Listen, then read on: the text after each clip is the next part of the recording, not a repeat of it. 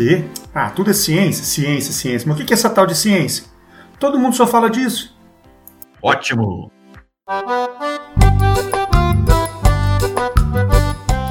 Doses homeopáticas de ciência. Fala, meus queridos ouvintes do Ensinecast. Que prazer estar com vocês mais uma vez para um DHC. Um DHC bem básico, mas um DHC essencial na busca por essa divulgação da ciência de maneira mais ampla para toda essa internet. O nosso DHC de hoje tem o um título Para que serve e o que é a ciência? A ciência que todo mundo fala. Como é essa ciência? Qual a diferença desse conhecimento científico para todo o conhecimento que nós temos? Antes da gente começar especificamente com esse nosso tema, não se esqueça de nos acompanhar nas nossas redes sociais. Nós estamos nos grandes agregadores de podcast. Além também, você pode nos acompanhar pelo nosso site e pelo nosso grupo de WhatsApp, onde temos é, vários conteúdos exclusivos, ok? Vamos lá, pessoal. O que é essa ciência que todo mundo fala? Como ela é construída? A ciência ela pode ser definida como uma forma sistematizada para se responder perguntas diversas do mundo. Ah, que bom. Tudo que está à nossa volta geram perguntas. A ciência ela não vai gerar uma pergunta a partir de uma observação simples e do meu ponto de vista.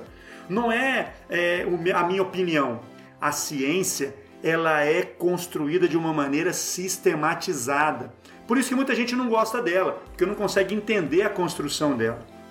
A partir do momento que eu tenho observação à minha volta, eu começo a me perguntar sobre algumas questões do cotidiano, essas perguntas que são geradas, eu não posso respondê-las aleatoriamente. Eu tenho que buscar uma resposta mais verdadeiramente possível dela.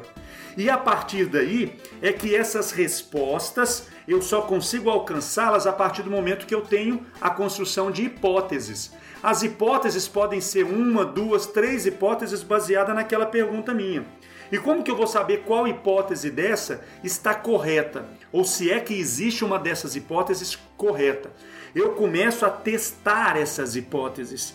E as hipóteses elas são testadas quando a gente utiliza um conjunto organizado de ferramentas, que é o que nós conhecemos como o método científico. Essas ferramentas elas podem ser repetidas em outros locais, em outros momentos, para que essa ciência possa ser cada vez mais validada. Não é porque eu testei uma hipótese uma única vez e essa hipótese ela foi aceita que essa verdade ela passa a ser absoluta. Pelo contrário, eu tenho que repetir o teste dessa hipótese em vários momentos, em vários lugares, para que esse, conhecimento científico possa ganhar cada vez mais força. E é importante a gente falar que a ciência ela não é uma verdade absoluta, tá? É uma verdade dinâmica. Mas como assim dinâmica?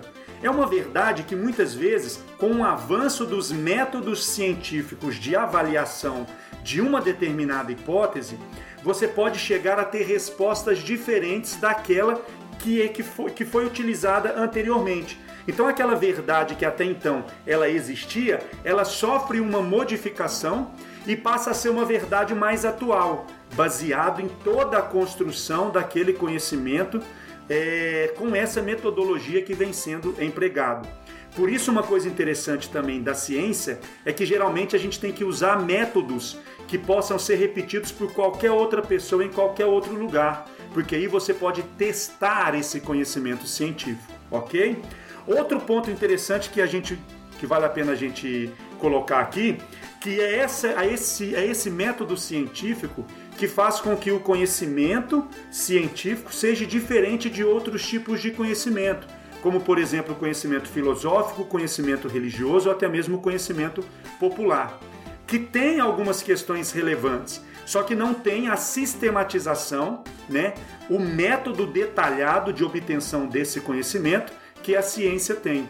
Por isso que é muito importante na ciência uma observação minuciosa, uma experimentação, a construção muitas vezes de modelos e a repetição dessa experimentação.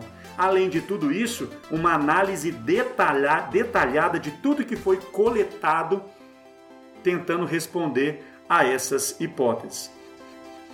Beleza. Só que aí vem uma questão interessante, mas como que essa construção ela acontece? Olha só, a construção do conhecimento científico, ela tem três etapas básicas que nós diferenciamos de dados, informação e o conhecimento em si. Os dados são aqueles registros soltos, aleatórios, sem nenhuma análise, sem nenhuma interpretação sobre eles. Vamos imaginar uma coisa bem simples aqui. Eu pego um balão cheio de água e pego um balão cheio de ar. E aí eu vou, pego uma vela, acendo essa vela. Se eu aproximo o balão cheio de ar próximo deste fogo, o balão explode. Se eu pego o balão com água e aproximo próximo deste fogo, o balão ele não estoura, ele não vai explodir, demonstrando para mim que teve um resultado diferente com essas duas situações. Quais são os dados? Exatamente este. O balão cheio de ar explode quando eu coloco fogo ali perto. O balão cheio de água não explode quando eu coloco esse fogo perto. Beleza, esses são os dados. Eu não necessito de uma interpretação, de uma transformação lógica desses dados. O segundo passo dessa construção do conhecimento científico é a informação. Ou seja, a informação é qualquer estruturação ou organização desses dados. Eu pego essa historinha do balão é, com ar e com, e com água e o fogo e tento interpretá-lo. Ou seja, eu vou dar um suporte físico, algo mais é, concreto relacionado a isso daí. Então eu posso falar que informação é um material de que é feito o conhecimento. O conhecimento é o conjunto de várias informações relacionadas àquilo ali. Só que a informação não é o conhecimento ainda. Ela é diferente. A gente pode falar que a informação é a matéria-prima para o conhecimento. Tá? Essa informação é um bem comum, ao qual todo cidadão deve ter o direito, o acesso, né, para socializar essa informação. E aí eu posso pensar o que então? Pô, o balão com ar ele, não, ele explodiu porque eu tenho dentro dele um, é, o ar que apresenta uma capacidade muito baixa de guardar calor. O calor que o fogo gera nele vai fazer com que o látex daquela bexiga, daquele balão, exploda. Já quando eu pego o balão que tem água e coloco ali no fogo, a água tem o calor específico, a capacidade de armazenar calor quatro vezes maior do que o próprio ar, possibilitando com que o calor desse fogo, ao invés de atingir diretamente o balão, vai ser é, conduzido para a água e vai ficar armazenado nessa água, não explodindo este balão. Olha que interessante que nós já transformamos esses dados em uma informação, demonstrando que o calor específico da água, por ser maior, faz com que o balão não se rompa, porque o, o calor do fogo ele é armazenado na água. Legal isso, não é? Só que e, e, e, e a partir disso, como que a gente consegue construir este conhecimento, já que a informação é a matéria-prima deste conhecimento? Aí entra a questão de que conhecimento não é tão simples assim de você chegar a um conceito dele. Mas podemos falar que o conhecimento é a informação processada e transformada em experiência pelo indivíduo. Quer dizer, o conhecimento é a capacidade que o processamento da informação adicionada ao repertório individual e que vai fazer com que nós tenhamos uma percepção muito maior do resultado dessa ação. E aí a gente pode é, é, levar isso para qual situação? Vamos pensar de maneira bem ampla agora. Com a informação do balão, cheio de ar e cheio de, de, de água, esses dados levam eu a ter uma informação de que o calor específico da água é maior, a gente pode gerar a seguinte pergunta: qual hemisfério do planeta é mais quente? Se a gente começa a, observar de maneira bem geral, nós vamos perceber que o hemisfério sul é um hemisfério muito mais quente. Mas por que, que o hemisfério sul é um hemisfério mais quente? Porque a distribuição dos continentes, a massa de terra que nós temos no, no globo, ela é muito maior no hemisfério norte. Como eu tenho mais água no hemisfério sul, a quantidade de calor armazenado nesta água possibilita com que a temperatura média do hemisfério sul seja maior.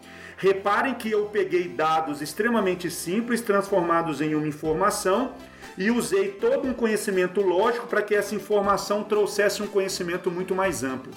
E isso é de extrema importância quando a gente está falando sobre conhecimento científico. Para a gente finalizar, vale a pena a gente entender um pouquinho sobre qual é a hierarquia do conhecimento científico. A partir do momento que eu entendo todos os, todos os níveis desse conhecimento científico, fica muito mais fácil para a gente entender muitas coisas. Por exemplo, eu tenho a hipótese científica, que é a hierarquia mais, mais baixa do, desse conhecimento. Por quê? Porque ali você está literalmente testando algo que pode ou não ser uma verdade. Depois disso, eu tenho um achado ou uma descoberta científica que tem uma, uma hierarquia ainda baixa. Só que tem uma vantagem sobre as hipóteses por serem resultados efetivamente constatados via observação ou via experimentação. Logo depois desse achado ou descoberta, nós podemos identificar uma hierarquia que são os modelos científicos, que tem uma, um ponto ali intermediário. Por quê? Porque apresentam superioridade aos achados por apresentar uma estrutura lógica, resultado da experimentação, permitindo previsões cuja confiabilidade pode ser aferida, pode ser testada. Então isso já traz mais vantagem ainda a esse nível de conhecimento. Chegamos ao ponto que já é considerado um nível alto de conhecimento científico, que é a teoria científica. As teorias mostram-se superiores aos modelos por permitirem não apenas previsões acerca de um dado conhecimento, mas também a identificação de eventuais ações de controle. Ou seja, a partir do momento que eu faço diversas pesquisas relacionadas a um determinado tema e todos eles reforçam uma resposta, aqueles modelos que são testados vão de encontro a, a, a um ponto convergente, isso gera para mim uma teoria que tem uma importância científica muito alta. A gente tem um equívoco muito grande do pessoal achar que teoria é algo que não tem muita comprovação. Pelo contrário, teoria tem muitos pontos já comprovados. E diferente de hipótese, muita gente confunde hipótese com teoria teoria é um nível hierárquico do conhecimento científico de extrema relevância. Como, por exemplo, nós temos a teoria da evolução, aonde milhares de trabalhos já demonstraram todo o processo evolutivo dos seres vivos. Por fim, nós temos o maior nível de conhecimento científico que podemos chegar, que são as leis científicas. As leis, gente, elas são o nível mais alto do saber científico tendo todo o alcance funcional de uma teoria, mas com um grau muito maior de confirmação empírica e, consequentemente, de confiabilidade desse, desses dados. Ou seja, um exemplo disso é a lei da gravidade. A lei da gravidade ela vai acontecer em qualquer lugar, onde uma massa maior vai gerar uma atração de uma massa menor, fazer com que todo lugar que eu, que eu estiver, essa lei ela não muda. A partir desse entendimento de todo o processo de construção e de toda a hierarquia dessa, dessa ciência, a gente entende que ciência não é opinião, que ciência não é um bate-papo onde eu vou colocar a minha visão. Pelo contrário, a ciência ela tem que ser testada o tempo inteiro. E somente a partir desses testes que são feitos é que isso vai gerar confiabilidade. Isso, gente, é para trazer segurança para todos nós. É consciência que a sociedade se desenvolve. Ciência séria e feito de maneira extremamente eficaz. Um abraço para vocês e espero que vocês tenham curtido mais esse DHC do Ensinecast. Aqui quem fala com vocês é o Cristiano. Um beijo a todos. Valeu!